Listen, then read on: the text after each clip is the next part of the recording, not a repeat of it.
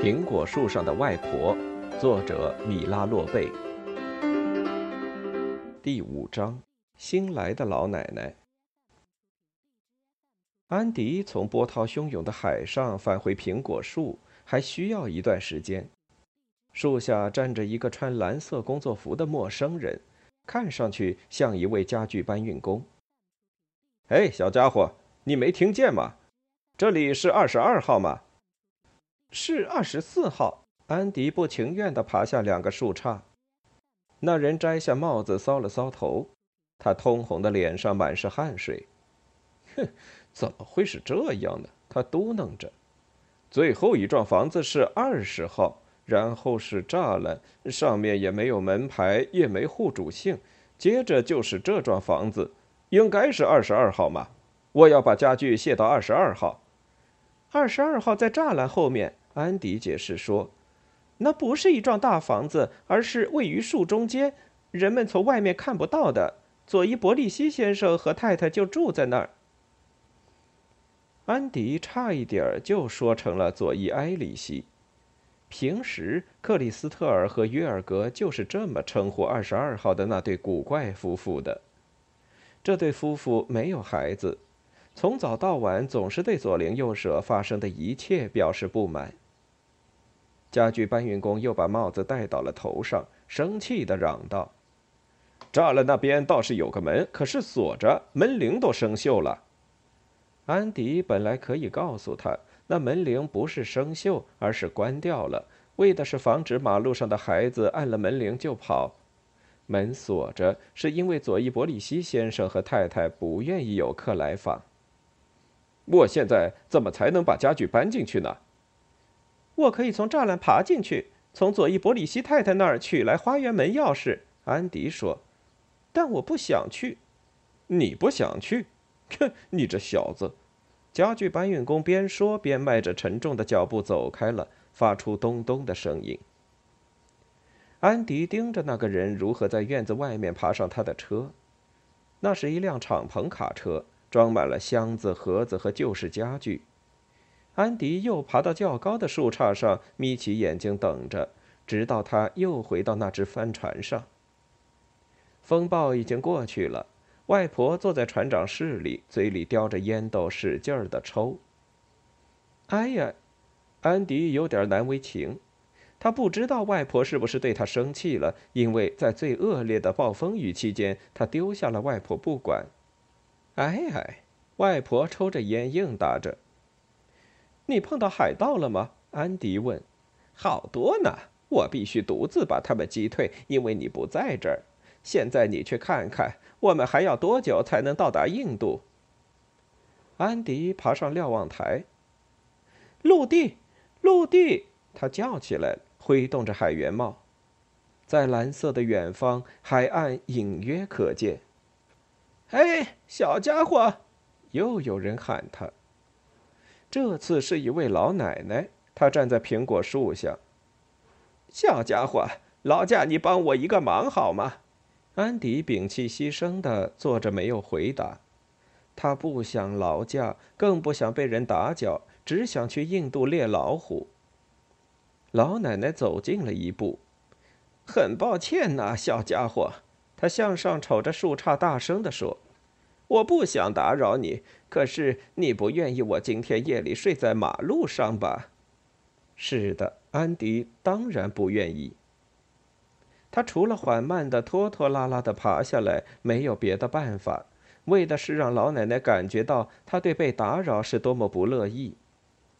他坐在最下面的树杈上说：“我不叫小家伙，我叫安德烈亚斯。”安迪挑衅地看着老奶奶，他身材矮胖，灰白的头发向两边分梳着，一双棕色的眼睛和蔼可亲。他右手提着一个鸟笼，里面有两只虎皮鹦鹉；左手提着一个提篮，看上去相当重。你不想下来吗，安德烈亚斯？老奶奶问。还是你喜欢居高临下的和别人交谈呢？安迪从树上跳下来。落到老奶奶面前的草地上。啊，你好，老奶奶说：“我是芬克太太，是你们的新邻居。家具搬运工说的话是真的吗？你可以拿到钥匙。安迪往提篮里看了看，他看见一个玻璃缸，里面有几条鱼游来游去。我试试看能不能拿到。安迪说：“你真好。”老奶奶心情显然轻松了。等我安顿好了，请你一定来看我。哦，你最喜欢吃哪种蛋糕？李子蛋糕。行，那我就给你烤一个大的李子蛋糕，让你吃得饱饱的。安迪跑到房子后面，穿过栅栏爬了进去。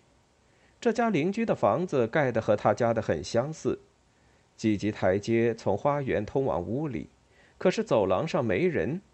通向房间的门是关着的。安迪敲了敲门，佐伊伯里希太太头发蓬乱的出现在门口，显然是安迪把她从睡梦中唤醒了。她显出一副非常生气的样子，吓得安迪只想掉头就跑。安迪连忙说：“是家具搬运工站在外面，还有搬到这儿来的老奶奶。花园的门锁着。”安迪拿到了钥匙。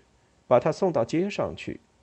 这时，搬运工正在卸车，在铺石路面上放着各种各样的家具，桌子、椅子、抽屉柜和一些不值钱的东西，其中还有一台缝纫机和几盆花。鸟笼和金鱼缸放在厨房餐具柜旁的衣物筐里。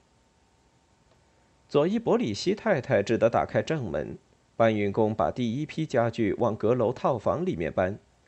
安迪跑在前面，以便告诉他怎么穿过狭窄的楼梯间而不碰到墙壁。安迪在楼上帮忙把家具挪到老奶奶想要的位置上，然后他又和搬运工奔下楼去取下一批家具。搬运工搬一个重的，安迪就搬一个轻的，比如一条凳子或是一只桶、一把铁锹、一把扫帚。他还把花盆一个接一个地搬上去。阁楼里的几间小房间和那间更小的厨房很快就放满了东西。佐伊伯里希太太站在大门口袖手旁观，对每件搬进去的家具评头论足。当安迪拿着一盏台灯从他身边走过时，他脸色难看地对老奶奶说：“我要是您的话，是不会干这种傻事儿的。这小子是个无所顾忌的小淘气儿，他会把你所有的东西都打碎的。”啊，不必担心，老奶奶答道。在楼上，安迪把台灯放在桌子上，台灯完好无损。可是后来，老奶奶请他为放在地上的盆栽、椴树取一个底座来时，这时安迪正拿着一个盘子走进厨房，突然当啷一声响，盘子落在地上。安迪简直不明白这事儿怎么会发生呢？老奶奶只是笑着说。没关系，没关系，岁岁平安嘛。佐伊伯里希太太幸灾乐祸地看着他们说：“瞧，谁说的对呢？我呗。”老奶奶说：“那就是一个已经有一条裂缝的旧盘子，损失一个旧盘子和这小家伙给我这么大的帮助相比，算得了什么呢？”最后一件家具——缝纫机被搬到了楼上。安迪帮忙把它挪到窗前，然后搬运工拿了工钱走了，只剩下老奶奶和安迪待在箱子和盒子中间。那你呢？老奶奶问：“你还不想走吗？”安迪犹豫了，他走还是不走呢？老奶奶叹息着环顾了一下乱七八糟的东西，唉。现在我究竟从哪儿开始呢？他有点束手无策。鸟笼一直放在地上的衣物筐里，鹦鹉正在模仿小孩子尖声尖气的说话。老奶奶对鹦鹉说：“你说的好，叽叽喳喳学舌的东西，我们就从你这儿开始。”老奶奶想弯下腰，但哎呦着又停了下来，摸摸自己的后背，呻吟着说。该死的风湿病！他转向安迪：“你能把那两个叽叽喳喳的东西放到抽屉柜上，再把那几条游来游去的东西放到它们旁边吗？”安迪马上把鹦鹉笼提进屋里，然后把鱼缸端了进来。湿风病很疼吗？安迪问。老奶奶给他讲解，这不叫湿风病，而是风湿病。这种病有时疼得重，有时疼得轻。这种病让很多人关节疼。没有治这种病的办法吗？有啊，比如有一种夜里盖的防风湿的被子，哎，但那很贵。他给了安迪两个铁罐，一个装着鱼粉，一个装着鸟食。这样，安迪可以喂鸟和鱼。安迪告诉老奶奶：“我们家里有一只汪汪叫的东西，还有一只金仓鼠。你下次到我这儿来的时候，一定把它们带上。我很喜欢动物呢。孩子呢？哦，那我更喜欢。这一点，安迪可没想到。他紧紧的靠着老奶奶，小声的说。”佐伊伯里希先生和太太就不喜欢小孩，是吗？安迪轻声给老奶奶讲述佐伊伯里希先生和太太是怎样一种令人不堪忍受的人。当安迪坐在走廊里吹笛子，或是敲着锅盖大声唱歌时，他们便会马上跑过来抗议说：“谁也受不了这么吵。”当约尔格在晚上举行他的小型焰火晚会，并不是真的燃放烟火，而只是弄出烟雾和模仿噼噼啪啪的响声时，他们就小题大做地说要请来警察。当克里斯特尔和他的朋友们在草地上放着音乐练习舞蹈时，他们就生气地过来在安迪父母面前发牢骚，说安迪父母有的是一些怎样缺乏教养的孩子。父母总是回答说。佐伊伯里希先生和太太既丝毫不喜欢音乐烟火，也一点都不喜欢现代舞蹈，这让他们遗憾。但是就孩子而言，他们的并不比别人家的缺乏教养。老奶奶坐在箱子上听安迪叙说，虽然还有好多活儿，但老奶奶为了听安迪讲述，还是让所有的东西都搁在那里。可是老奶奶并没有赞同安迪对佐伊伯里希夫妇的看法。老奶奶只是对安迪说：“哎，我厨房的窗户正朝着你们家的花园呢，这真好。我喜欢看烟火，也喜欢看现代舞蹈。我更盼望的是笛子演奏会。”然后老奶奶站起来，舒展了一下双臂，用为难口气说。哎呀，好吧，就聊到这儿。现在我得整理衣服了，你回家去吧。安迪想起了外婆，这时外婆早就在印度了，她肯定已经捉到第一只老虎了，但是安迪却没有在场。那再见了，安迪在门口说：“谢谢你，再见，非常感谢你的帮助。”老奶奶弯下腰，想把抽屉柜最下面的抽屉拉出来，不过她没能拉出抽屉，呻吟着又直起身子。安迪从门口跑回来，他拉开抽屉，就是蹲在抽屉柜前面。他是那么同情老奶奶，他让老奶奶把床单递给他，一条一条又一条，并把它们整齐地放进抽屉里。接着是靠垫套、桌布、毛巾。就这样吧，老奶奶说：“最上边的抽屉我自己可以整理了。那厨房的橱柜呢？”安迪问：“谁来整理厨房橱柜下面的那些东西呢？”安迪走进厨房，把炒锅、煎锅和碗放进了餐具柜。他干完这些活儿，又看见地上大大小小的花盆。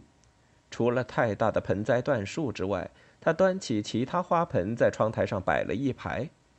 盆栽椴树的枝干又高又宽，所以就把它们捆在竹竿支架上，看上去好像屋子里长着一棵小树。当安迪最后离开的时候，已经是差一刻七点了。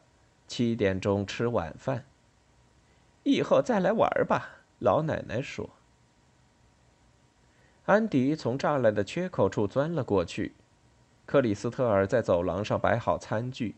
但是谁也没有察觉到，安迪悄悄溜过走廊，跑到屋前花园的苹果树下。外婆还会在那儿吗？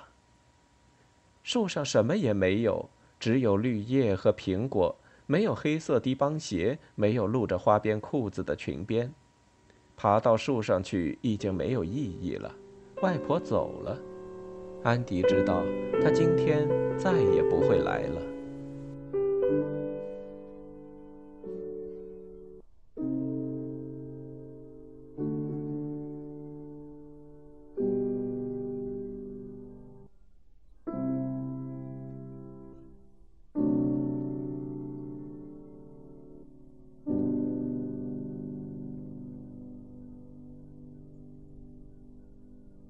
欲听完整版有声书，请关注我的微信公众号“我也读书 FM”，获得收听与更新信息。